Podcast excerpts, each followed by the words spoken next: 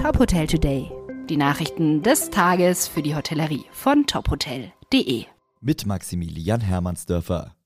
Welche Reiseziele sind bei Urlaubern 2023 angesagt? Und welche Art von Urlaub steht im Fokus? Tourlane hat mit YouGov eine Umfrage durchgeführt, um die Reisetrends der Deutschen für 2023 herauszufinden.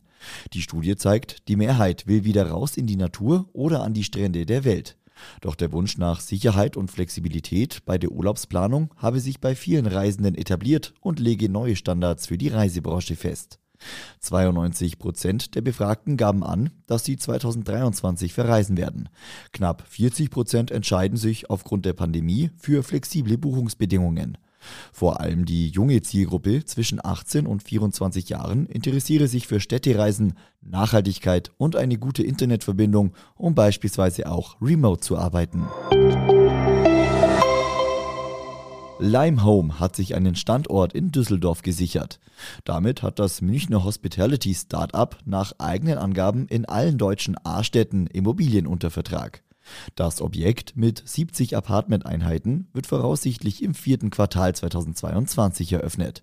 In der geplanten Location können Gäste in Zukunft Design-Apartments für Kurz- oder Langzeitaufenthalte buchen.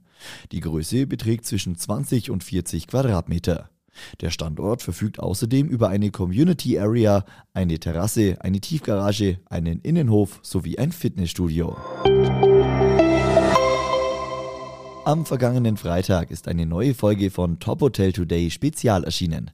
Darin spricht Jan-Peter Kruse mit Mario Corti, Executive Assistant Manager F&B und Timo Meyer, Head of Spa im Brenners Park Hotel und Spa. Es ging unter anderem um die individuelle Gästebetreuung, zum Beispiel im Spa-Bereich, wie Timo Meyer erklärte. Wir haben auch keine wirklichen festen Zeiten. Wenn ein Gast abends um 22 Uhr eine Massage haben möchte, machen wir das möglich. Wenn er morgens um 5 Uhr aufstehen möchte ähm, und morgens ein Personal Training haben möchte, machen wir das natürlich alles möglich. Also Individualität ist enorm wichtig bei uns.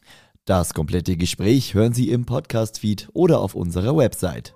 Weitere Nachrichten aus der Hotelbranche finden Sie immer auf tophotel.de.